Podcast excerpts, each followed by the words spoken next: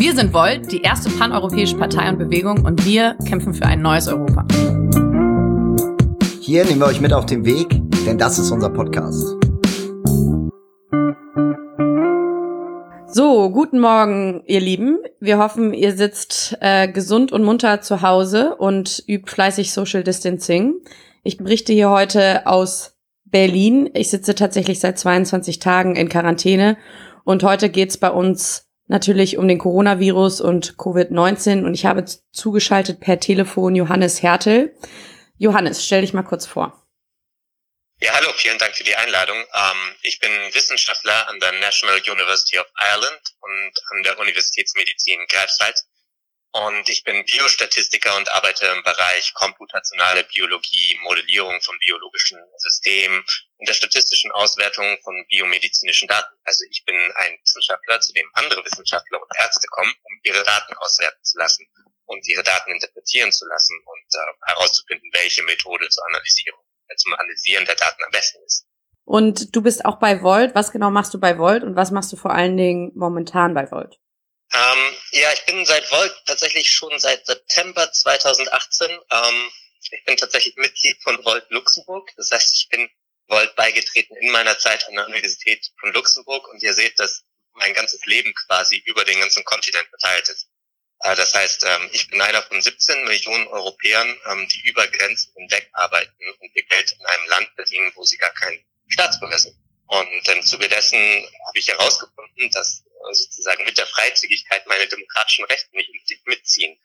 Ähm, das heißt, ich kann ja nicht in Irland zum Beispiel für eine irische Partei bei Parlamentswahlen wählen. Das geht ja nicht. Und äh, deswegen brauche ich sozusagen, damit ich repräsentiert bin in Europa, eine paneuropäische Partei. Ähm, und äh, ich war sehr glücklich herauszufinden, dass es das schon gibt mit Volt. Und bei Volt bin ich primär eigentlich dafür zuständig, ähm, Daten zu analysieren, ähm, sowas wie herauszufinden, wo Fehlerpotenziale für uns sitzen oder herauszufinden, in welchem Distrikt man seine Ressourcen einsetzen soll im Wahlkampf und all diese Fragen. Ähm, aber jetzt in Zeiten von Corona bin ich, ähm, weil ich aus dem Bereich der biomedizinischen Forschung komme, der, der Leiter der Europäischen Taskforce in Volt zum Thema Corona. Ja, und ich bin total froh, dass du heute dabei bist. Es macht, ähm, auch wir haben uns in den letzten Wochen sehr viel ausgetauscht über dieses Thema. Äh, und äh, ich bin total froh, dass du heute ähm, sehr viele Fragen beantwortest in Bezug auf den Virus selbst, aber auch auf die Lage der Nationen sozusagen in Europa gerade ähm, und unsere Gesundheitssysteme. Und genau all diese Sachen werden wir heute besprechen. Ähm, ich wollte noch mal fragen, wie bist du, bist du gerade aktuell selbst von dem Virus betroffen? Wie, was sind deine Erfahrungen aus den letzten Wochen? Ja, ich sitze gerade in Hamburg tatsächlich, also weder in Irland noch in Greifswald, sondern in Hamburg in einer Form von Selbstquarantäne, ähm, weil ich sozusagen nach, nach Greifswald muss und in meiner Wohnung in Greifswald aber meine Freundin lebt und die hat Mukoviszidose, also eine er gehört zur Hoch, Hoch, Hochrisikogruppe äh, in Deutschland und auf der Welt. Und deswegen habe ich mich nach der Flugreise von Dublin nach Hamburg erstmal in Hamburg zwei Wochen in einem Apartment eingemietet, um äh, mich selber zu isolieren und das Risiko zu minimieren, dass ich äh, als relativ gesunder junger Mann quasi unbemerkt das Virus zu meiner Freundin schleppe. Genau. Konntest du, wir können da auch später noch mehr drauf eingehen, konntest du unproblematisch ähm, nach Deutschland einreisen? Wie sind deine Erfahrungen in Irland gewesen im Vergleich zu, zu Deutschland jetzt? Also ich konnte noch gerade so unproblematisch einreisen. Ähm, man muss wissen, Galway liegt an der Westatlantisch, Westatlantikküste und ähm, es gibt Busse von Galway nach Dublin zum Airport. Und diese Busse wurden einen Tag später eingestellt. Und äh, da ich kein Auto habe in, in Irland, ähm, hätte ich echt ein Problem gehabt, einfach von, von Galway nach Dublin zu kommen. So einfach. Ähm, aber jetzt war das überhaupt noch kein Problem. Tatsächlich gibt es massive Unterschiede im, äh, sagen wir, im Informationsfluss zwischen Irland und Deutschland. Also der, der ganze öffentliche Raum in Irland ist zugepflastert mit Plakaten zu Social Distancing, zu den basalen Handlungsanweisungen ähm, und so weiter. Also jeder jedes Café, jeder Supermarkt, jeder Shop hat außen ein, ein Plakat an der Tür, ähm, wo gesagt wird, wie man sich verhalten soll. Und in Deutschland ähm, ist das Messaging überhaupt gar nicht so homogenisiert und gar nicht so weit verbreitet. Ja, total interessant. Ich glaube, da gehen wir gleich nochmal näher drauf ein, auf die ähm, unterschiedlichen Handlungen der Re ähm, Regierung und äh, wie sie über den Virus aufklären und was für Strategien sie fahren, um den einzudämmen. Aber jetzt erstmal zum Virus selbst. Ähm, kannst du uns genau noch mal ganz kurz zusammenfassen, was Covid-19 ist, für all die, die es noch nicht verstanden haben oder ähm, davon gehört haben? Ich bezweifle ja, es mittlerweile, ich aber ich glaube, es ist ganz gut als Einleitung. ja, ich kann es versuchen. Ähm, also Covid-19 ist ähm, die Krankheit, die durch den SARS Coronavirus 2 aus, ähm, ausgelöst wird. Und diese Krankheit ist vor allen Dingen durch äh, Husten ähm, und Fieber gekennzeichnet. Und wenn man einen schlimmen Verlauf hat, kann es halt auch zu Atemnot und zu, äh, ja, zu Problemen mit der Lunge kommen, die echt lebensbedrohlich sind. Genau, und dieser Virus ist tatsächlich ein neuer Virus, der so noch nicht bekannt war. Ist zuerst in China aufgetreten, ähm, aber inzwischen hat er sich halt über die ganze Welt verbreitet. Was weiß man über den Virus bis jetzt? Ja, er erstaunlich viel schon, muss ich sagen, ähm, dafür, dass er erst so seit drei Monaten überhaupt bekannt ist. Ähm, man muss echt sagen, dass wir Glück haben, dass wir im Jahre 2020 leben und nicht im Jahre 2005 ähm, oder 2010 sogar, weil die wissenschaftlichen Methoden echt extrem fortgeschritten sind und wir niemals früheren Dekaden so schnell auf das Virus reagiert, reagieren hätten können. Also das Virus isolieren, einen Test entwickeln und so weiter. Ähm, da war die Reaktion von der wissenschaftlichen Seite extrem schnell. Und das heißt, man kann schon relativ viel über das Virus sagen. Zum Beispiel weiß man, über welche, welche Oberflächenproteine auf menschlichen Zellen das Virus äh, sozusagen äh, andockt, Zellen infiziert. Ähm, und ähm, man weiß zum Beispiel, äh, auch oder hat zumindest Theorien von, von welchen Viren dieser Virus abstammt. Es ist ja auch, der Virus definiert sich ja durch die RNA und nicht durch die DNA. Kannst du das nochmal erklären? Ähm, ja, also es gibt DNA-Viren und RNA-Viren ähm, und dieser Virus ist ein RNA-Virus. Ähm, das heißt, der Virus besteht eigentlich nur aus einer Proteinhülle und in dieser Proteinhülle ist ein einzelner RNA-Strang. Ähm, RNA ist bei uns im Menschen ähm, und auch in, in allen anderen Lebewesen eigentlich die, das Molekül, was die DNA übersetzt. Also wir Menschen produzieren eine ganze Menge an RNA, um die DNA zu übersetzen, ähm, um dann Proteine zu synthetisieren. Und ähm, das Erbgut von einem Virus liegt halt in RNA-Form vor, ähm, also von diesem Virus. Und ähm, ja, wenn das Virus an eine Zelle andockt, ähm, dann verschmilzt das Virus sozusagen mit der Zelle und dann werden diese RNA-Moleküle in der Zelle freigesetzt und das Virus bedient sich dann sozusagen der Zellmaschinerie, ähm, um die RNA in Proteine zu übersetzen und neue Viren zu produzieren. Macht das den Virus dadurch gefährlicher? Das ist ein RNA-Virus, das ist kein DNA-Virus. Das kann man, glaube ich, so allgemein nicht sagen. Allerdings ist es so, dass der Virus, ähm, soweit ich das weiß, schneller mutiert als RNA. Ja. Okay, was weiß man noch nicht über den Virus und was wird man nie wirklich wissen und worauf sollte man dabei achten? das ist eine komplizierte Frage. ähm, ja, was, was weiß man noch nicht? man weiß im Prinzip eine ganze Menge nicht bezüglich, ähm, sagen wir, der Krankheit. Ne? Also zum Beispiel, was ist die Letalität dieses Virus? Ähm, da können wir im Moment nur raten. Ne? Also einige Zahlen sagen drei Prozent. Ähm, in Deutschland ist die Rate bei gerade so 0,35 bis 0,4 Prozent. In Italien ist die 8 Prozent. Ähm, und äh, wir, wir wissen noch gar nicht, wie letztendlich, wie, wie tödlich im statistischen Sinne dieses Virus ist. Ähm, das ist ganz schwer abzuschätzen in der derzeitigen Phase, wo noch alles so fluide ist und äh, wir massive Probleme haben, alle Leute zu testen und so weiter. Ähm, auch andere Sachen sind noch, sind noch Schätzungen, zum Beispiel, wie viele Leute werden von einem ähm, Corona-Patienten wiederum infiziert. Da gehen die Schätzungen noch weit auseinander zwischen zwei und liegen im Moment. Ähm, Und das ist ein wahnsinniger Unterschied. Klar ist nur, dass diese, diese Krankheit infektiös ist und sehr ansteckend tatsächlich.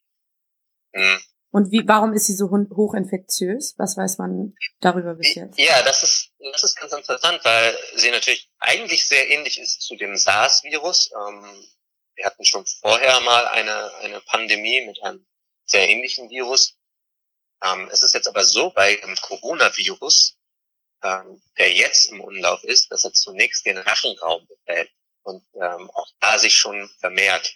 Und das ist klar, alles, was im Rachenraum sitzt, wenn wir reden, äh, wenn wir niesen, wenn wir husten, ähm, das wird dann halt schnell verteilt im Raum. Nicht? Und äh, das macht den Virus halt also sehr viel ansteckender, vermutlich, als zum Beispiel die frühere Variante äh, des SARS-Virus. Heißt das auch, dass äh, der Virus bei manchen Menschen gar nicht in die Lunge eintritt, sondern eher nur im Rachenbereich sich aufhält? Das, das, ähm, das würde man so annehmen. Zumindest, ähm, zumindest gibt es ja sehr viele Fälle, die, die gar keine schwere Lungenentzündung entwickeln.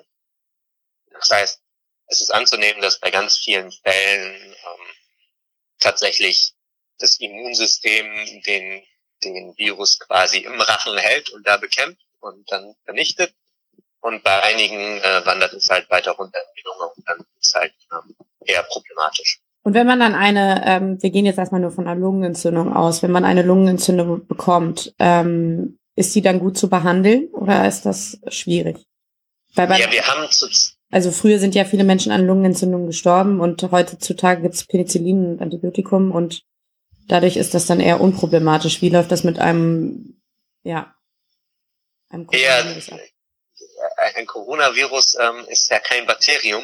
Ähm, das heißt, es ist eine ganz andere Klasse von Erregern und die können wir nicht einfach mit Antibiotikum behandeln. Und zurzeit ist es halt so, dass wir keine, ähm, keine Therapie für das Coronavirus als solches haben. Also wir haben kein Medikament, ähm, was uns, was sozusagen nachgewiesenermaßen ähm, gegen eine Corona-Infektion hilft. Das heißt, alles, was wir tun können, ist sozusagen ähm, supportiv, ähm, versuchen ja zum Beispiel die Lungenfunktion aufrechtzuerhalten, also durch Beatmung ähm, und andere Folge, Folgeerscheinungen der, der Erkrankung ähm, abzufedern. Ja. Und ähm, worauf sollte man achten dabei, dass man halt nicht so viel über diesen Virus weiß? Also welche, auf welche Nachrichten kann man sich verlassen und auf welche, bei welchen sollte man ähm, vielleicht vorsichtig sein. Also es gibt, es kursieren ja unglaublich viele Fake News, gerade auch im Netz, was diesen Virus ja. betrifft. Ähm, ja, kannst du da ein paar definitiv sozusagen jetzt zugrunde legen? ja, also generell sind halt so Institute wie das AKI, also das Robert-Koch-Institut, also die offiziellen ähm, Gesundheitsinstitutionen ähm, auf staatlicher Ebene und auf überstaatlicher Ebene, wie zum Beispiel die WHO, ähm, der UN, ähm, das sind halt wirklich reliable Ressourcen von Information. Ähm, ansonsten würde ich auch tatsächlich ähm, den, den Qualitätsmedien oder das, was man allgemein Qualitätsmedien nennt, schauen. Ähm, wobei auch da sozusagen man immer ein bisschen vorsichtig sein muss und schauen muss, ähm, was sind die Quellen, die zitiert werden, sind die Quellen eigentlich ähm, nützlich äh, oder sind die Quellen verlässlich. Ähm, genau. Also das wären so die Quellen, die ich bevorzugen würde. Wo ich sehr vorsichtig wäre, wäre alles, was in Social Media verbreitet wird. Ähm, also es gibt eine Menge an YouTube-Videos, ähm, an Facebook-Posts und so weiter, die ja einfach Quatsch erzählen und auch gefährlichen Quatsch erzählen und ähm, das, da wäre ich halt immer sehr vorsichtig. Ja. Ähm, das ist auch, ich meine, das ist auch, das ist auch echt eine Gefahr. Ähm, ich erzähle euch jetzt aber auch etwas, ne, als, als Wissenschaftler, aber ich bin gar kein Spezialist in dem Gebiet ähm, als solcher. Und ähm, was wir auch sehen, ist, dass viele sozusagen viele Leute ihre persönliche Meinung ihre persönliche Hypothese als Wissenschaftler sozusagen als, als Wahrheit verkaufen. Und das finde ich sehr, sehr, sehr gefährlich, weil wir halt, also wir sind Wissenschaftler, wir spekulieren natürlich den ganzen lieben Tag. Hm, aber bis wir sozusagen wirklich handfeste ähm, ja, Vorschläge und Ratschläge geben können, muss halt eine ganze Forschungsmaschinerie abgelaufen sein. Ja. Und ähm, zurzeit gibt es halt viele sozusagen halbseitige Vorschläge, die nicht wirklich durch Evidenz abgesichert sind. Und wenn man richtig die, die vernünftigen Handlungsanweisungen ähm, und Ratschläge hat, worum muss man sich halt auf RKI oder die WHO oder die Situation verlassen. Kann man sich dann in solchen Situationen auch auf äh, die Handlung der Regierung verlassen, beziehungsweise sollte man sie befolgen? Das ist vielleicht ein ganz wichtige, ganz wichtigen Schluss, den man. Ja. Prinzipiell ja. ja. Prinzipiell ja, weil Regierungen, ähm, zumindest in Europa, ähm, natürlich natürlich sehr darauf achten, was diese Gesundheitsorganisationen sagen und was sozusagen aus den Expertenkreisen auf den Vorschlägen kommt. Ähm, wir müssen allerdings auch sehen, und es passiert leider, dass einige Entscheidungen politisch sind und eben nicht evidenzbasiert. Ähm, also zum Beispiel ist es völlig unklar von aus einer naturwissenschaftlichen ähm, Sichtweise, was das Schließen von Grenzen in Europa ähm, bewirken soll, wenn schon in den Ländern sozusagen hier überall äh, ja, Verbreitung haben. Ja, darauf kommen wir später auch nochmal zurück. Ähm, jetzt nochmal einmal kurz zum Virus. Ähm, das ist echt super zusammengefasst. Wer sind die, die meistgefährdesten Risikogruppen? Also wer ist wirklich ähm, arg betroffen und aber auch an die ganze Gesellschaft? Wie sollte sich die Gesellschaft verhalten ähm, in Bezug auf diese Risikogruppen und auf in Bezug auf ihr Gegenüber sozusagen, um die zu schützen? Ja, das Problem mit Risikogruppen ist, dass wir da auch noch sehr, sehr, sehr wenig wissen. Also es gibt einige Veröffentlichungen, vor allen Dingen aus dem chinesischen Raum und ähm, natürlich jetzt auch die ersten Beobachtungen in Europa die klar darauf hinweisen, dass alte Menschen ein erhöhtes Risiko tragen, schwere Verläufe zu bekommen und auch zu sterben. Ähm, das ist ziemlich deutlich. Darüber hinaus wird immer die Aussage gemacht, dass auch sozusagen Vorerkrankungen eine Rolle spielen für das Risiko, also insbesondere kardiovaskuläre Erkrankungen ähm, oder auch Diabetes ähm, und natürlich auch sowas wie Patienten mit Krebs, die so ein geschwächtes Immunsystem haben oder insbesondere natürlich Menschen mit, äh, mit Vorerkrankungen, die insbesondere die Lunge betreffen. Ähm, es kann zum Beispiel äh, chronisch obstruktiv, obstruktive Lungenerkrankungen sein oder auch Mukoviszidose zum Beispiel. Und natürlich alle Menschen, die äh, organtransplantiert sind und deswegen äh, Immunsuppressiva nehmen. Das sind sozusagen die plausiblen Risikogruppen. Ähm, aber wie gesagt, das ist, das ist sozusagen ein Plausibilitätskriterium. Ja. Ähm, so richtig Daten haben wir bisher eigentlich nur verlässlich, dass das Alter eine Rolle spielt. Und ja. möglicherweise ähm, kardiovaskuläre Erkrankungen. Aber das ist zum Beispiel auch schwierig zu trennen statistisch, weil natürlich alte Menschen haben mehr Vorerkrankungen. Und ähm, zumindest die Studien, die ich gesehen habe, sind da noch nicht so konklusiv, diesbezüglich, wie man das auseinanderklamüsert. Ja, die Frage ist jetzt, wie man am besten diese Risikogruppen beschützt äh, oder die Gruppen, die man, ähm, also die man glaubt, ein erhöhtes Risiko zu haben. Und es ist definitiv so, dass, dass es ganz wichtig ist, äh, dass diese Leute möglichst zu Hause bleiben.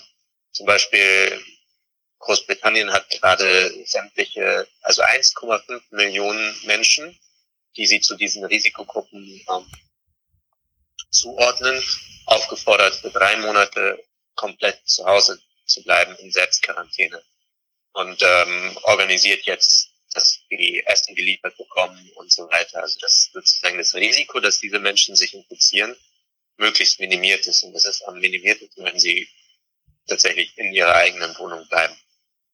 Ja. Und äh, man braucht dann natürlich auch äh, Schemata, wie man, wie man sozusagen die finanzielle Unterstützung und ähm, Arbeitsplatz und so weiter, ne? ähm, und wie man das gestaltet.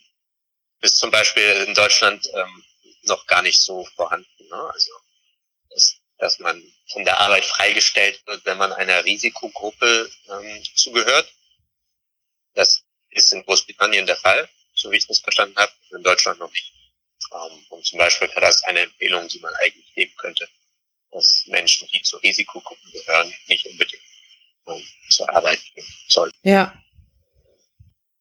Super interessant. Ich glaube, für jeden ist also wichtig, auf jeden Fall zu Hause zu bleiben und von diesen Risikogruppen auch wegzubleiben. Nicht, weil man sich, weil man sie nicht lieb hat, sondern vor allen Dingen, weil man sie lieb hat. Ähm, genau. Und auch jeden in seinem Umfeld zu sagen, die Situation ernst zu nehmen und eben Social Distancing zu üben, wenn es geht, wenn möglich zu Hause zu bleiben und die Lage auf jeden Fall ernst zu nehmen. Dann sprechen wir jetzt über die Lage der Welt sozusagen. ähm, okay. Ich habe äh, ich hab, äh, so ein bisschen die, die letzte Woche, glaube ich, ganz oft hier in meiner Quarantäne äh, meiner Mitbewohnerin gesagt, was für eine surreale Welt, in der wir doch momentan leben. Und äh, vielleicht sollten wir da nochmal eben zusammenfassen, wie sich die Welt in diesen letzten zehn Tagen gewandelt hat, äh, seitdem vor allen Dingen, und das ist, das ist zumindest meine Auffassung, seitdem die Zahlen in Italien so rapide ähm, in, durch die Decke gegangen sind und die Todesrate da so immens angestiegen ist und ähm, die Krankenhäuser komplett überlastet waren, hat die ganze Welt äh, relativ schnell reagiert, muss ich sagen. Und äh, jetzt sind es fast schon 14 Tage her, dass das ähm, sich alles so gewandelt hat. Aber genau, die europäischen Grenzen sind zu. Flüge sind eigentlich weltweit äh, gestrichen. Ähm, manche Länder befinden sich im absoluten Lockdown. Dazu gehört Frankreich, Italien und, und Spanien. Ähm, Kalifornien ist im Lockdown. New York ist so gut wie im Lockdown und die Stadt ist leergefegt. Also es ist schon sehr strange. Ähm, man hört viel von Einzelschicksalen, die auf Kurzarbeitergeld umsteigen müssen, auf Branchen, die gerade ein bisschen daran zerbrechen, dass sie nicht, ähm, ja, dass die Menschen nicht arbeiten können und Leute, die am anderen Ende der Welt feststecken und gerade nicht genau wissen, wie sie zurückkommen sollen. Und äh, ja, es ist schon alles sehr, sehr, sehr strange. Die Zustände in Italien und auch in Spanien sind sehr, sehr ernst. Äh, die Krankenhäuser sind komplett überlastet, weil eben da, das kann man jetzt nicht genau sagen, aber wahrscheinlich, weil eben zu viele Leute zu schnell krank geworden sind, die Krankenhäuser überlasten. Und darauf wollten wir jetzt noch ein bisschen mehr drauf eingehen, wie die Unterschiede im Umgang mit dem Virus sind, vor allem europaweit, ähm, was die Unterschiede im Testing sind, äh, was die Unterschiede der Gesundheitssysteme sind, ähm, der Verlauf der Ausbreitung des Virus und die Reaktion und dementsprechend die Reaktion der Regierung und um vielleicht auch ein bisschen Verständnis für unsere Regierung zu schaffen und aufzuklären, warum sie Sachen machen, wie sie sie machen. So. Ähm, fangen wir einfach erstmal mit dem Testing an. Was kannst du über das Testing sagen europaweit? Gibt es da bedeutet ein gutes eine gute Strategie zu haben, wie Leute getestet werden, um den ist das ist das förderlich, dass, dass der Virus eingedämmt wird? Kann man da schon Schlüsse draus ziehen? Na, es ist auf jeden Fall so, dass wenn wir eine Sache wissen, ist, dass je mehr wir testen und je mehr Fälle wir identifizieren, desto besser ist es. Ne? Weil jeder Fall, den wir nicht identifizieren, äh, naja, der bewegt sich halt immer noch außen durch die Welt, ähm, theoretisch, und kann halt andere Leute ähm, anstecken, während alle Fälle, die wir infizieren, ähm, werden unter Quarantäne gestellt. Also das ist zumindest eine Sache, die wir sicher sagen können. Je mehr wir testen können, desto besser. Worauf es ankommt, ähm, ist gerade, dass man in der frühen Phase einen guten Überblick bekommt. Ne? Also wenn man wenn man es schaffen würde, in der frühen Phase alle Fälle zu identifizieren, ähm, dann hat man tatsächlich eine Chance, irgendwie den Virus einzugrenzen, ähm, die Phase wieder verpasst. Aber ich glaube, dass quasi Italien, das ist einfach Pech, ähm, das Unglück hatte, das erste Land in Europa zu sein, wo das Virus sich in der Bevölkerung schleichend verbreitet hatte, bevor überhaupt das Testing angefangen hat. Ne? Und ähm, das heißt letztendlich, die, die Katastrophe ist sozusagen in Italien sehr viel früher passiert, als wir es in den Zahlen können sehen. Mhm. Weil wir immer die Zahlen in zwei Wochen Verzögerung quasi sehen, weil wir wissen, okay, ihr ehe jemand Symptome entwickelt, vergeht eine Woche und ehe jemand schwere Symptome entwickelt, entwickelt gehen wieder ein paar Tage ins Land. Ähm, und in dieser Zeit kann halt schon viel passieren. Und das ist, glaube ich, das, was in Italien passiert ist, dass am Anfang ähm, nicht am Anfang sehr viele unerkannte Fälle sozusagen im Land sich entwickelt haben. Um, ähm, und daher ist auch sozusagen die Todesrate relativ hoch. Ne? Der Anzahl, die Anzahl der identifizierten, identifizierten Fälle sehr niedrig ist. Während in Deutschland ähm, wir wahrscheinlich ähm, in der Anfangsphase recht gut waren mit Identifizieren mit Fällen von Fällen, weshalb unsere Rate, unsere Mortalitätsrate, also Letalitätsrate, ähm, immer noch relativ niedrig. Das heißt, du würdest, würdest du damit behaupten, dass unsere Infektionszahlen genauer sind als die von Italien und ähm, in Italien sich eigentlich eine viel größere Grauziffer sozusagen befindet, die aber eben nicht ja, getestet würde, ist? Ja, ich würde davon ausgehen, ja. Weil es sehr unwahrscheinlich ist, dass ähm, der Virus in Italien an sich tödlicher ist als in Deutschland. Wir reden ja von, von derselben Krankheit. Ja. Von derselben Krankheit, bei der wir keine kausale Therapie zur Verfügung haben. Das heißt, im, um, um es ja sehr grob zu sagen, äh, Italien got very, very, very unlucky. Kann ja, im Prinzip, weil ich meine, wenn, wenn das in Deutschland passiert wäre, niemand kann sagen, ob wir besser reagiert hätten. Ja. Ähm, wir haben sozusagen nur den Vorteil, dass wir zwei Wochen, zwei Wochen Vorsprung haben und in der Vorbereitung. Ja. ja. Also die Krankenhäuser hierzulande bereiten sich ja alle aktiv vor auf den, auf den Fall der intensivmedizinischen Fälle. Ja, und auch die, ähm, die, die Reaktion der Regierung sind unglaublich schnell dadurch gewesen. Ne? Also man hat eben gesehen, okay, ähm, das wollen wir im, so gut wie möglich vermeiden.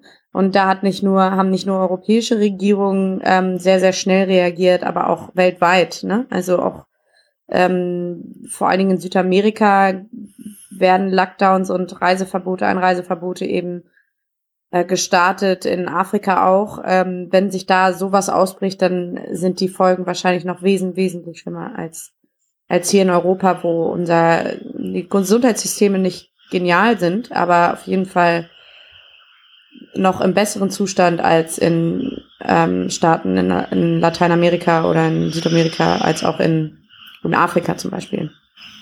Ja, definitiv. Ähm, ich meine, man, man kann natürlich immer fragen, haben sie schnell genug reagiert oder haben sie eigentlich zu spät reagiert? Und, äh, was wären eigentlich die angemessenen Reaktionen zu welcher Zeit gewesen? Aber das ist, das ist in der Entwicklung einer solchen Dynamik immer extrem schwierig zu sagen. Ähm, klar ist, dass wir vermutlich mit dem Social Distancing etwas zu spät angefangen haben. Ähm, mhm. Und zwar auf dem ganzen Kontinent. Und ähm, ja, jetzt müssen wir sehen, wie wir sozusagen den Peak abfangen. Es ist auch klar, dass, dass, dass, äh, dass andere Staaten, also gerade in Afrika und Südamerika, sehr viel restriktiver vorgehen müssen, ähm, schon allein, ja, weil das Risiko für deren Gesundheitssystem so ist. Ja, dann gehen wir jetzt gleich mal rüber, in, das passt gerade in den Vergleich der Gesundheitssysteme. Ähm, was kannst du dazu sagen? Also glaubst du, Deutschland hat es einfacher, in, mit dieser Krise umzugehen? Ähm, ja, was gibt es da für grundlegende Unterschiede zwischen zum Beispiel Spanien, Irland, Italien, Deutschland? Ja, ich denke, Deutschland hat sehr gute Chancen, ähm, im Vergleich zu anderen europäischen Ländern mit der Krise zurechtzukommen, weil einfach die Infrastruktur ähm, im intensivmedizinischen Bereich sehr gut ausgebaut ist. Es gibt eine Veröffentlichung aus dem Jahr 2012, die sozusagen äh, vergleicht, wie viele Betten pro 100.000 Einwohner die einzelnen Länder im, Medizin, im intensivmedizinischen Bereich vorweisen und Deutschland ist der absolute Spitze in Europa. Ähm, und das sind keine kleinen Unterschiede. Diese Veröffentlichung ist aus 2012, also die Daten müssen nicht mehr stimmen. Ähm, aber das ist ja ein strukturelles Merkmal eines Gesundheitssystems und sieht nicht schwer verändert werden. Und dabei geht's ja. um Ärzte pro Einwohner, dabei geht's um Betten pro Einwohner. Äh, jetzt jetzt geht's erstmal um Intensivbetten pro 100.000 Einwohner. Das ist noch was anderes mhm. als Ärzte pro Einwohner ähm, oder eben oder eben Krankenhausbetten, sondern wirklich intensivmedizinische Betten. Das ist das, was jetzt bei dieser Krise quasi den, den Flaschenhals darstellt. Ne? Ja. Ähm, und Deutschland hat da ungefähr 30 pro 100.000 Einwohner und Italien hat 12. Ja. Und das macht einen Unterschied. Und Spanien hat, glaube ich, 9, irgendwas. Und, und äh, UK, also Großbritannien, hat 7,5. Mhm. Und selbst die Niederlande hat eine Zahl unter 10. Also es ist auch kein Nord-Süd-Gefälle, sondern es ist einfach ein strukturelle, strukturelle Unterschied zwischen den Gesundheitssystemen. und das können wir, da können wir auch nicht sagen, unser Gesundheitssystem ist besser als, als das in den Niederlanden oder ja. das in skandinavischen Ländern, sondern es ist einfach zufällig besser ausgerüstet, ähm, um auf diese Krise zu reagieren. Ähm, würdest du sagen, generell sind wir der Situation gewappnet, wenn man jetzt, ähm, also vor allen Dingen bei Volt neigen wir dazu zu sagen, warum gibt es keinen europäischen Ansatz, warum wird jetzt ein Land wie Italien komplett alleine gelassen? Was würdest du dir da, vielleicht greifen wir da jetzt auch schon zu weit vor, aber was würdest du dir erhoffen für, für, oder nicht erhoffen, aber was soll, woran sollten wir arbeiten, damit, wenn eine Pandemie in so einer Art nochmal ausbricht, ähm, wir da als, als Europa besser mit umgehen können? Ja, ich glaube, es, es wird klar, dass, dass etwas wie eine Pandemie ähm, europäische Koordination braucht. Und ich glaube, da sind sich auch alle eigentlich einig. Frage ist immer, was das genau bedeuten soll. Und ähm, das ist eine sehr schwierige Frage, die auch ein bisschen jenseits meines Wissens und meines Horizontes liegt. Ähm, aber es ist, ist ja klar, dass sowas wie die Grenzen, die von Staaten definiert sind, sind nicht die Grenzen, die das Virus definiert. Ne? Wir haben regionale Ausbrüche. Ja. Und ähm, nicht Ausbrüche entlang der Grenzen. Ne? Ja. Das wäre ja völlig absurd. So funktioniert ja einfach die Dynamik einer Krankheit nicht. Das heißt, eigentlich müsste es, müsste es Maßnahmen geben und, und die, die Europäische Union müsste Befugnisse haben, eben regional äh, den Virus eingrenzen zu können und ähm, nicht jede einzelne Nation und Regierung eben sagt, wir schließen jetzt die Grenzen in Hoffnung darauf, dass dann die Ausbreitung eingeschlossen wird. Ja, und ich meine, es gibt halt Simulationsstudien, ähm, sehr eindeutig zeigen, dass sowas wie eine Grenzschließung einfach nichts bringt. Ja. Weil wir, also was heißt eine Grenzschließung heutzutage? Ähm, gerade bei so, so etwas wie das so vernetzt ist wie Europa, ähm, ist, es, ist es eine Illusion zu glauben, dass, dass man eine Grenze dicht machen könnte und dann hätte man das Problem behoben. Und insbesondere, wenn wir, oder wenn wir gerade zum Beispiel nach Süddeutschland schauen, Baden-Württemberg und Elsass. Und im Elsass haben wir große, große Probleme, wo die Fallzahlen durch die Decke gehen und die Krankenhäuser in Frankreich sind überlastet. Schließen wir jetzt die Grenze ja. und lassen keine Patienten nach Baden-Württemberg rein, ähm, und das macht ja keinen Sinn. Also das, da, da würden wir ja unserem eigenen humanistischen Anspruch nicht gerecht werden, weil letztendlich bedeutet das, dass Leute sterben, weil wir keine medizinische Behandlung bekommen. Äh, während sozusagen auf der 20 Kilometer hinter der Grenze in Deutschland die, die Möglichkeiten da sind.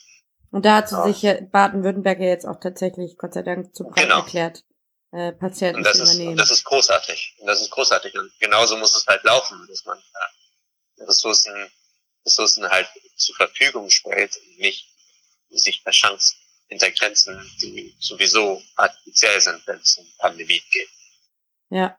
Ja, das sind jetzt ah. natürlich alles nur Spekulationen meinerseits, aber was ich wirklich vermisse, ist, dass sich die ähm, Regierungen absprechen. Und ich habe das Gefühl, das tun sie gar nicht. Wahrscheinlich eben, weil es auch keinen europäischen Krisenstab gibt, der, der sich damit befasst. Ähm, aber dass dann eben, das eben nur punktuell lokal ähm, gelöst wird, ist ja auch keine, ähm, so wie jetzt in Baden-Württemberg, das ist natürlich großartig, aber das ist eben auch nicht äh, langfristig irgendwie nachhaltig, ne? Das äh, langfristig zu stemmen. Ja, richtig. Ich meine, man muss natürlich mal bedenken, dass, dass sowas wie eine Pandemie ist etwas extrem ähm, Dynamisches. Und die Situation in den einzelnen Staaten ist einfach anders. Ähm, wir sitzen zwar alle moralisch und gesellschaftlich und ähm, politisch in einem Boot, aber tatsächlich, tatsächlich gibt es ja strukturelle Unterschiede zwischen Frankreich, Italien, Deutschland und Spanien. Und äh, das heißt, man muss auch zugestehen, dass die Regierung sozusagen auf diese speziellen Umstände und auf die speziellen sozusagen Beschränkungen, die ihre Gesundheitssysteme haben, ähm, geeignet reagieren. Was in Deutschland funktioniert, muss nicht unbedingt in Frankreich funktionieren, weil die allgemeine Struktur des Gesundheitssystems anders ist. Ja. Und das ist, das ist halt etwas, wo man natürlich leicht sagt, okay, die reagieren alle unterschiedlich. Ähm, aber es gibt auch Gründe dafür, warum sie unterschiedlich reagieren. Äh, aber nichtsdestotrotz wäre es natürlich schön, wenn wir, eine europäische Koordinierung erreichen würden und ähm, auch sowas Einfaches wie eine europäische, äh, ja, europäische Verteilungsstelle und Koordinierungsstelle für, für ja, Supplies und ähnliches. Ja. Wäre großartig. Jetzt nochmal zum, zur, speziell zu der Reaktion der Regierung. Ich glaube, da können wir schon tatsächlich Best Practices ziehen, auch jetzt schon. Ähm, du hattest es gerade schon einmal erwähnt äh, beim Thema Aufklärung der Bevölkerung und zu Verhaltensmaßnahmen im öffentlichen Leben zum Beispiel. Ähm, da sieht man in Deutschland recht wenig davon oder habe ich auch recht wenig mitbekommen. Ich muss aber auch dazu sagen, ja. wie gesagt, ich sitze seit 22 Tagen in, meiner, in meinen vier Wänden. ich kann aber nur meine Straße relativ gut beobachten und das tue ich tatsächlich auch viel aus dem Fenster schauen. Ähm, und natürlich auch begleite ich die, die Nachrichten natürlich auch äh, fleißig mit. Ähm, genau, erstmal zum Thema Aufklärung. Was würdest du als, welche Länder haben das vorbildlicher als andere gemacht? Ja, das ist ganz schwer zu sagen. Ähm. Also mein Gefühl ist zum Beispiel, dass ich, ich habe mich in Irland sehr gut informiert gefühlt und in Deutschland überhaupt nicht. Ähm, und das bedeutet schon mal, dass ich nicht irgendwie, äh, naja, das ist von, meinem, von meiner Perspektive, von meiner ganz persönlichen Perspektive, äh, da einen Unterschied gibt. Und ich sagen würde, dass wie Irland das gemacht hat, mit einem ganz zentralen, ähm, einheitlichen Messaging bezüglich ähm, sozialer Distanz, und bezüglich der zentralen Verhaltensregeln, dass, dass ich das sehr stark fand und äh, ja, dass man sich das natürlich auch in Deutschland wünschen könnte, mhm. äh, wobei man natürlich auch äh, verstehen muss, dass Deutschland föderal organisiert ist und jedes Bundesland sozusagen ein bisschen anders machen kann. Ist, ist sowas förderlich in so einer ähm, Situation, in so einer, in so einer ähm, ja, Pandemie, dass es da so eine starke föderale Struktur nochmal gibt? Ja, das finde ich schwierig zu, zu beantworten. Da möchte ich, denke ich, keine Meinung zu äußern. Also mhm. es ist mhm. halt, es ist ganz klar, dass es ein Stresstest für das föderale System ist. Ja. Und Föderalismus hat immer, hat immer auch Chancen. Aus den unterschiedlichen Reaktionen kann man ja auch lernen. Also das ist halt auch etwas, was man immer bedenken muss. Ähm, wenn alle europäischen Reaktion, Reaktionen gleich wären. Dann würde man nie wissen, was für eine was vielleicht besser gewesen wäre, genau. Ja. genau. Also, man, man, lernt halt, man lernt halt aus Varianz, ne? Ja. Und ähm, das zentrale Dogma der Statistik gewissermaßen. Man lernt von Varianzen. Und äh, das ist natürlich eine Chance, aber es beinhaltet natürlich auch Risiken und Kosten. Ja. Dessen muss man bewusst sein. Gestern sogar hat ja der der der ähm, Bund ähm, die Befugnisse der Länder quasi ja gestoppt sozusagen in Bezug hier drauf. Das war ja jetzt gestern, ist ja gestern Abend noch passiert. Ja. Es wird interessant, wie es jetzt weitergeht. Dann kommen wir auch gleich zum zweiten Thema, Thema Ausgangssperre. Also Lockdown. Man darf nicht mehr aus seinem Haus raus, außer das Nötigste zu erledigen, wie zum Supermarkt gehen, äh, zur Pharmazie oder man ist eben gerade Teil des Systems, das das System am Laufen hält. ähm, ähm, also eben Pfleger, Krankenpfleger, ähm, Lieferdienste, ähm, Ärzte, äh, Notdienste etc. pp. Die können natürlich weiterhin noch ihren Job machen, solange sie sich eben nicht angesteckt haben. Aber sonst ist eine Ausgangssperre verhängt. In manchen Ländern der EU gibt's die jetzt schon. Ähm, wie schätzt du das ein? Ja, ich bin da gespalten tatsächlich. Also gerade heute ähm, haben tatsächlich renommierte Wissenschaftler in Deutschland gesagt, dass sie nicht so viel von einer Ausgangssperre halten. ähm, dass unklar ist, wie viel eine Ausgangssperre tatsächlich bringt. Ähm, auch weil, weil zum Beispiel es unklar ist, was ich, wenn ich jetzt spazieren gehe draußen und Abstand halte von allen, ähm, welche Gefahr ich dann sozusagen darstelle als Überträger von einer Erkrankung. Das mhm. heißt, warum, warum sollten wir sozusagen das Spazierengehen verbieten im Sinne einer Ausgangssperre, ja. wenn es eigentlich Regeln gibt, die sicherstellen, ähm, wenn sich dann die Leute daran halten, dass ein Spaziergang völlig, völlig problemlos machbar ist. Ja, dazu gab es ja jetzt total äh, sogar noch eine weitere Auflage, die kam vor ungefähr anderthalb Stunden oder vielleicht sogar erst vor einer Stunde, ähm, dass sich nicht in Deutschland jetzt, ähm, man darf sich nicht man darf sich eigentlich nur in Gruppen von zwei Leuten aufhalten, außer man gehört eben zu einer Familie oder zu einem Haushalt. Sonst darf man eben ähm, ja, nur noch zu zweit unterwegs sein. Im Vergleich dazu vor tausend, äh, vor, vor tausend, äh, vor ähm, zehn Tagen hieß es noch, ähm, Ver Versammlungen von tausend Leuten sind untersagt heutzutage. Heute, aktuell, darf man nur noch zu zweit unterwegs sein. Also da gibt es, ja. das ist natürlich dann auch eine ganz klare Anweisung eben, okay, es wird keine Ausgangssperre verhängt. Also man kann weiterhin rausgehen, aber man darf eben nur zu zweit unterwegs sein oder eben in seinem in seinen, ähm, sozusagen in seinen Haushalt seines, seiner vier Wänden, so, ne? Ja, also es ist ganz klar, dass, dass also wir, wir sprechen halt auch immer von unterschiedlichen Dingen. Lockdown ist nicht unbedingt Ausgangssperre. Ne? Mhm. Es ist ganz klar, dass sowas wie Restaurants, äh, Shops und so weiter, es ist schon sinnvoll, die zu schließen. Ähm, weil das sozusagen Orte sind, wo viele Leute auf diesem Raum zusammen sind. Das ist genau das, was wir vermeiden wollen. Mhm. Und selbst im Supermarkt sollte man solche Regeln einführen, wie beim Schlange stehen, irgendwie mindestens zwei Meter oder anderthalb Meter oder wie auch immer. Dass man nicht eng an eng steht, ne? Und das, das kann man ja alles machen, ohne dass man eine Ausgangssperre verhängt. Ich glaube halt, Ausgangssperre finde ich politisch problematisch, weil es eine Einschränkung eines Grundrechts ist. Ja. Und um, um ein Grundrecht quasi einzuschränken, muss man schon extrem gute Gründe haben. Und rein aus wissenschaftlicher Sicht sehe ich die gerade noch nicht gegeben. Also soweit ich informiert bin, würde ich sagen. Das heißt, ich würde immer versuchen, das zu vermeiden und quasi mit Abstandsregeln sozialen Normen, mit dem Schließen von, von allen, von allen Einrichtungen, wo viele Menschen auf engem Raum sitzen, da arbeiten müssen. All diese Sachen, ähm, ja, definitiv. Und das ist dann ja auch schon ein Lockdown gewissermaßen. Aber Ausgangssperre würde ich gerade sagen.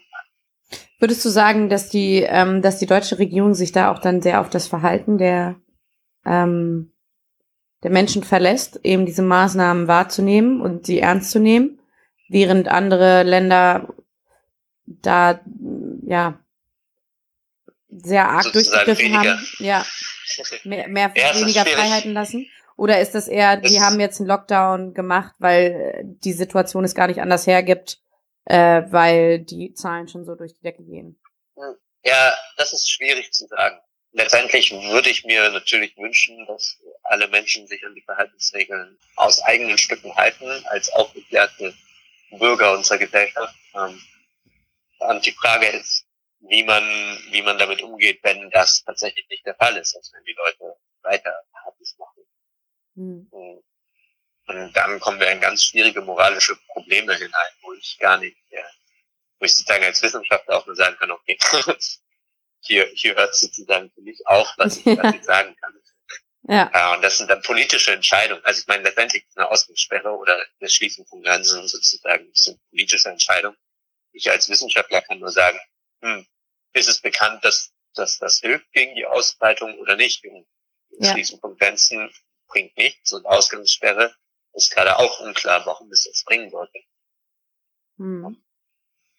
Das ist dann rein wissenschaftlich. Aber ja, wie das sozusagen im gesellschaftlichen Kontext ähm, sich auswirkt, das ist halt ganz schwer zu beurteilen. Also wenn, also es zum Beispiel so ist, dass wenn ich keine Ausgangssperre verhänge, alle Menschen denken, naja, dann kann es ja nicht schlimm sein und äh, weiter sich so verhalten, als wäre nichts gewesen, ähm, dann habe ich natürlich ein Problem. Ja. Total. Und, wer, wer soll darüber, äh, ja, wer soll darüber urteilen? Ja. Das finde ich auch sehr, sehr gut. Also ich will gerade nicht, ähm, und ich meine, wir sind ja alle politisch aktiv und auch ich bin Teil des, des Bundesvorstandes, aber ich möchte gerade nicht, ähm, oder was heißt, ich möchte nicht, aber ähm, ich würde mir nie anmaßen, gerade die Handlung arg zu kritisieren, weil ich glaube, man muss da unglaublich viel abwägen und auch sehr, sehr schwierige Entscheidungen treffen, die für viele Menschen auch existenzbedrohlich sind. Ja, es ist auf jeden Fall, ja, es ist tatsächlich, glaube ich, eine wirkliche Krise diesmal. Anders kann man es nicht framen. Ja, Und ähm, definitiv. äh, ja, es ist, es ist echt nicht einfach. Ähm, dazu geht's auch weiter. Zu Volts Position. Wie stehen wir zu dem Ganzen? Ähm, auf, und ich glaube, wir ziehen da komplett an einem Strang. Wie ziehen, stehen wir zu dem Ganzen? Was muss jetzt passieren, Ähm, und welche Zusammenarbeit und europäische Maßnahmen erhoffen wir uns in einer zukünftigen Krise dieser Art? Und was für tolle Beispiele gibt es ähm, an europäischer Solidarität bis jetzt? Ich glaube, das Wichtigste ist tatsächlich erstmal, dass wir sozusagen ein Gefühl von Solidarität und Zusammenhalt ähm, schaffen ja, und auch ein Gefühl von, von, ähm, von einem positiven Umgang der Krise. Also ich meine, wir als Volt, ähm, als, als noch kleine Partei, die sozusagen europäisch vernetzt ist, hat, glaube ich, hat, glaube ich, eine Rolle dabei zu spielen, dass wir uns als Europäer verstehen und dass wir sozusagen auch Solidarität zeigen. Ähm, und wenn es nur symbolisch ist erstmal und die Leute wie in Bamberg geschehen Lieder für die italienische Bevölkerung singen, und das ist ja schon, das ist schon mal ein erster Schritt. Das ist zwar, das ist zwar nur ein sehr kleiner Schritt, aber es ist ein erster Schritt. Und dann müssen wir uns halt fragen, wie wir, wie wir weiter um, auch materiell um, den, den Staaten helfen können, die ja. besonders betroffen sind. Also insbesondere Spanien und, und Italien. Und wir haben ja schon darüber geredet, dass Baden-Württemberg jetzt die Krankenhäuser für Elsässer Patienten öffnet. Extrem guter Schritt. Ja, das genau. Ich auch. Also ich ähm, bin, ich glaube, das, was mich am meisten gerade, ähm, wenn ich so sagen darf, fertig macht, und ich glaube, das sei jedem auch vergeben, wenn er gerade von den ähm, der Lage der Welt gerade so ein bisschen gelähmt ist. äh, und ähm, das hat natürlich auch bei jedem von uns irgendwie einen Einfluss auf die, auf die eigene Psyche und die eigene Gesundheit, dass man eben sehr eingeschränkt ist in seiner Handlungsfähigkeit, ähm, weil man eben vielleicht eingesperrt ist in seinen vier Wänden oder daran gerade verzweifelt, wie man sein Unternehmen über über Wasser hält oder seinen Job behält. Ähm, aber genau das, was mich tatsächlich auch am meisten äh, berührt sozusagen und mitnimmt, ist eben zu sehen, wie es gerade äh, europaweit aussieht und ähm, ja nichts tun zu können. Ne? Also so ein bisschen so eine ein bisschen hilflos zu sein. Und ähm, da finde ich es eben ganz toll, wenn dann Baden-Württemberg sagt, wir nehmen jetzt eben ähm, Patienten aus dem aus dem Elsass auf und ähm, ja, und eine Initiative, die wir auch sehr, sehr stark unterstützen, vor allen Dingen auch unser Abgeordneter, ist ähm, die Leave No Bauern Behind Kampagne, äh, die dafür sorgt oder dafür sorgen will, dass eben vor allen Dingen die Flüchtlinge auf, äh, auf äh, in Moria, auf Lesbos, ähm, evakuiert ja. werden und in Sicherheit gebracht werden und ähm, Quarantäne ähm, Möglichkeiten dort errichtet werden oder sie eben in Quarantäne gebracht werden, in verteilt über die EU, weil da leben ja 20.000 Menschen in einem Camp, wo eigentlich nur 3.000 reinpassen. Da geht sowas wie Social Distancing nicht. Da gibt es einen Wasserhahn für 1.300 Menschen. Ähm, wenn da dieser Virus ausbricht, dann ist es, ähm, dann wäre die Todesrate, ähm, ja, man kann es sich nur vorstellen. Es gibt ähm, kaum, kaum Möglichkeiten eben da, die, die einfachsten Verhaltensweisen überhaupt auszuüben im, im Alltäglichen. Das ist eh schon eine, das Camp befindet sich eh schon in einer humanitären Krise. Und äh, da finde ich es unglaublich wichtig ähm, und Volt findet es unglaublich wichtig, dass wir da als ähm, zivile ja, Menschen, Teile der Gesellschaft, als Citizen sozusagen eingreifen und sagen, wir, wir wollen diese Menschen unterstützen und ähm, diese dürfen nicht zurückgelassen werden. Man muss dazu auch sagen, ähm, auch diese das Camp dort wird komplett von NGOs betragen, also von Nichtregierungsorganisationen, äh, die das da am Laufen halten. Und auch diese ähm, NGOs ziehen gerade all ihre Arbeiterinnen und Arbeiter Freiwilligen zurück, weil sie das nicht mehr verantworten können, äh, wenn da eben ein Virus ausbricht. Das heißt, da bleiben echt nur noch ein paar Ärzte ohne Grenzen. Und dann kann man sich ja ausmalen, eben, was passiert, äh, wenn diesem Camp nicht geholfen wird und den Menschen dort nicht geholfen wird. Genau, in dem Sinne äh, versucht diese Kampagne so gut es geht über Social Media zu unterstützen und äh, verfolgt die, die ähm, Errungenschaften dieser Kampagne. Das ist ähm, unglaublich wichtig. Äh, ich glaube, zu guter Letzt wollten wir so ein bisschen über was für Folgen dieser Virus auf unsere Gesellschaft hat. Wir haben es gerade schon so ein bisschen angesprochen, ähm, aber auch auf unsere Wirtschaft können wir das schon abschätzen und dann noch ein paar abschließende Worte von, von dir und mir. Ja, also bezüglich der wirtschaftlichen Folgen, ich glaube, das beginnen wir alle erst zu ahnen, was das bedeutet. Ähm, es ist klar, dass es massive Folgen haben wird. Und die Aufgabe wird sein, dass es halt begrenzt bleibt. Ne? Also dass diese akute Krise nicht dieses nicht eine systemische Krise wird ähm, und sozusagen das ja, sozusagen das der, finanzielle Virus sozusagen begrenzt bleibt auf eine akute Krise. Wenn das da wird es einfach darum gehen, massiv Gelder zur Verfügung zu stellen. Die EZB hat ja gerade 750 Milliarden erstmal ähm, locker gemacht über ein bestimmtes Programm und die EU hat auch schon gewisse Gelder ähm, zugesagt und ähm, die verschiedenen nationalen Regierungen setzen jetzt auch schon ihre wirtschaftlichen Programme ähm, auf und ja, das wird extrem wichtig sein, ähm, das vernünftig und äh, nachhaltig zu gestalten, so dass wir nicht in die nächste Krise reinrutschen, ähm, wenn wir erstmal die, wenn wir die überwunden haben. haben. Ja, genau. Was lässt sich gerade so ein bisschen aufatmen in der Situation? Also ähm, Verblick auf den Verlauf der, der, der Ausbreitung, im Blick auf China, was lässt sich gerade so ein bisschen aufatmen? Äh, was gibt dir Hoffnung? Es gibt mir definitiv Hoffnung, dass die wissenschaftliche Reaktion so schnell gelaufen ist und dass wir schon, ja, gestern waren 125 klinische Studien registriert, um, die zu Corona forschen. Ähm, das ist unglaublich.